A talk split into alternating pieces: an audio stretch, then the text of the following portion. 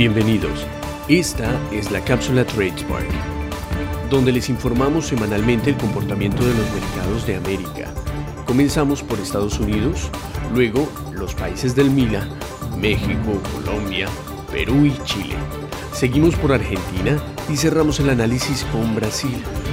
Al final, no se pierdan la lupa, donde analizamos segmentos de diferentes industrias de interés del continente. Ahora sí, los dejamos con Fabricio.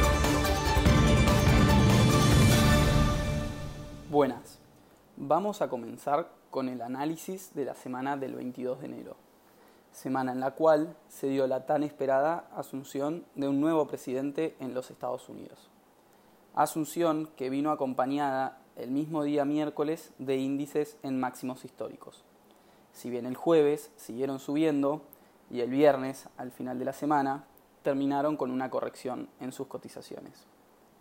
Nuevamente, tal como vimos durante todo el año pasado, el índice que lideró las fuertes subas del mercado norteamericano fue el Nasdaq. Esta semana dejó una vela semanal de un 4,39% de suba, consolidando el índice en 13.366,40 puntos.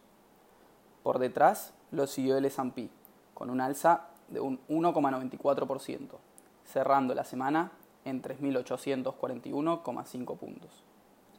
Y por último, el más rezagado de los tres fue el Dow Jones Industrial, que cerró la semana justo por debajo de los 31.000 dólares, lo que muestra una alza semanal de un 0,6%. Caso contrario a los Estados Unidos, en la semana fueron los índices del MILA, donde en todos los países vamos a ver índices a la baja, continuando así con las correcciones empezadas las últimas semanas tras importantes subas que vimos en los meses de noviembre y diciembre del 2020. Vamos a comenzar con el mercado más grande del MILA, el mexicano, en donde en la semana tuvimos varios datos por parte del Instituto de Estadísticas. En primer lugar, se dieron a conocer los datos de empleo, el cual mostró en diciembre una tasa de desempleo de un 3,8%, reduciendo así el 4,4% que habíamos visto en el mes de noviembre. De todas formas, comparándolo contra el mismo mes de 2019, el desempleo subió casi un punto porcentual, ya que en aquel año había estado en 2,9%. Otro dato a conocer fue el de la actividad. En este caso, en un informe preliminar que mostró una contracción interanual de un 5,4% comparando diciembre de 2020 versus diciembre del 2019.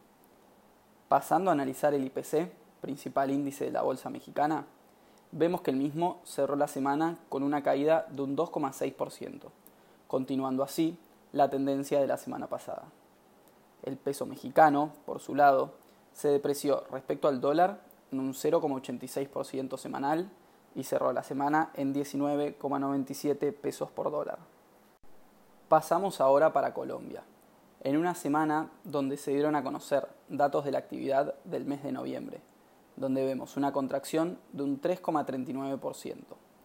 Pero analizando el año de enero a noviembre, por el momento los datos arrojan una caída de un 7,25% en ese periodo de 2020, a comparación con la suba de un 3,14% que había representado el mismo periodo en 2019. El Colcap, principal índice de la bolsa colombiana, cerró la semana casi en 1.419 puntos, lo que implicó una caída de un 2,3%, en concordancia con los distintos índices de la región. El peso colombiano también se vio debilitado frente al dólar, cerrando la semana en 3.527 pesos, lo que significó un incremento de un 1,9%. Continuamos el recorrido con Perú, país que confía en que la suba del precio del cobre continúe para poder así impulsar un rebote más importante de su economía en el año 2021. El índice general de la Bolsa de Valores de Lima fue el menos golpeado de los índices del MILA, ya que cerró la semana relativamente flat, con una caída de un 0,4%, mientras que el sol peruano, al igual que el resto de las monedas de la región, se depreció respecto al dólar en este caso en un 0,28%, cerrando la semana en 3,63 soles por dólar. Para concluir con los mercados del Mila, pasamos ahora a Chile. En la semana debutó un nuevo índice del S&P en la plaza chilena. Este indicador está basado en factores de sustentabilidad de empresas emisoras de la Bolsa de Santiago. Este se enfoca en principios ambientales, sociales y de gobierno corporativo, y en él se incluyen empresas como Copec, Falabella, Cencosud o la minera SQM. Lo mencionado con Perú acerca del cobre también corre para la economía chilena, ya que Chile es el principal exportador de cobre de todo el mundo. El IPSA, principal índice de la Bolsa de Santiago, cerró la semana con una caída del 2%, alineado con el resto de los índices de la región, cerrando así en 4.481 puntos. El peso chileno también se vio depreciado respecto al dólar, en este caso en un 1% semanal, ya que cerró la semana en 727,3 pesos por dólar. Salimos ahora del Mila para pasar a analizar los otros dos grandes mercados de la región. Comenzamos por Argentina, en donde en la semana se dio a conocer el déficit fiscal del país durante el 2020. El elevado dato, producto de la emisión para paliar gastos de la pandemia, mostró un déficit primario de un 6,5%. Y si le sumamos los pagos de deuda al déficit fiscal, fue de un 8,5% del PBI. El Merval no logra recuperar terreno y continúa con sus caídas. En primer lugar, si lo medimos en pesos, vemos que cerró la semana en 48.470 puntos, lo que implicó una caída de un 4%. Pero si lo vemos medido en dólares, el mismo llegó a la sexta semana consecutiva de caídas, en este caso de un 4,7% ubicando al índice en 320 dólares, reflejando así el peor rendimiento de la región en los últimos meses. El peso argentino, por su lado, continúa con la misma dinámica de los últimos meses. El Banco Nación aumentando su cotización en un 1,1%, esta semana cerrando en 91,75 pesos por dólar, mientras que el contado con liquidación cerró alrededor de los 149 pesos por dólar, lo que da una suba de casi un 2% semanal. Y el blue, de libre circulación, cayó un 1,9%, ubicándose en 156 pesos. Pasamos ahora a analizar el último mercado de la región y también el más grande. Este es el brasilero. Este mercado resultó ser el de peor rendimiento en la semana. Si bien esto era esperable, ya que era el que había liderado la suba de los últimos meses.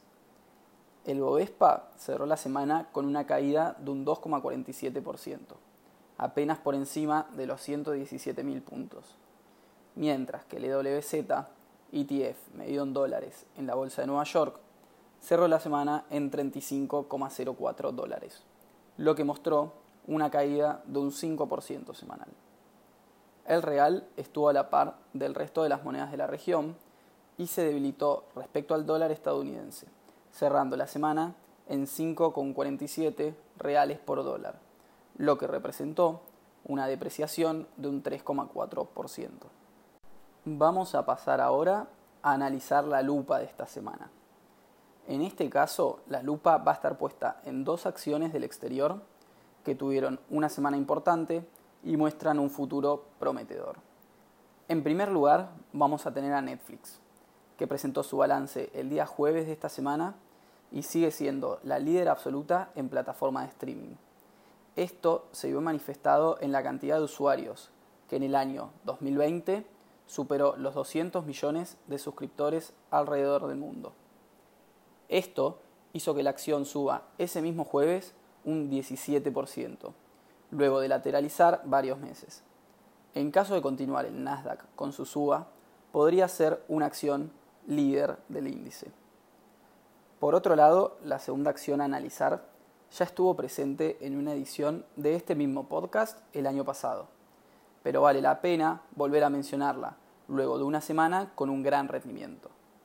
Esta es la africana Jumia, que cotiza con su ADR en la Bolsa de Nueva York y es una empresa del rubro e-commerce, similar a lo que es Mercado Libre en América Latina y Amazon en Estados Unidos. Esta acción dio el viernes una suba de un 25% en un día y desde principios de año lleva una suba de casi un 50%. Eso fue todo por esta semana. Muchas gracias.